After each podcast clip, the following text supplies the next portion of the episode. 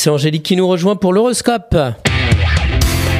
La matinale IDFM, l'horoscope.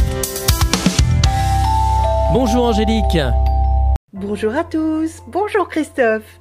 Bélier, vous faites des choix qui vous emmènent dans la bonne direction. Taureau, mesurez les investissements professionnels sans aide financière extérieure. Gémeaux, une signature de contrat vous sauve la mise, mais vous êtes débordé. Cancer, en restant concentré et organisé, vous vous dirigez vers la réussite. Lion, faire des concessions en amour vous entraîne dans les sables mouvants. Vierge, il vaut mieux suivre votre excellente intuition et réalisez vos projets. Balance entre la nostalgie du passé vos activités. Votre famille vous soutient.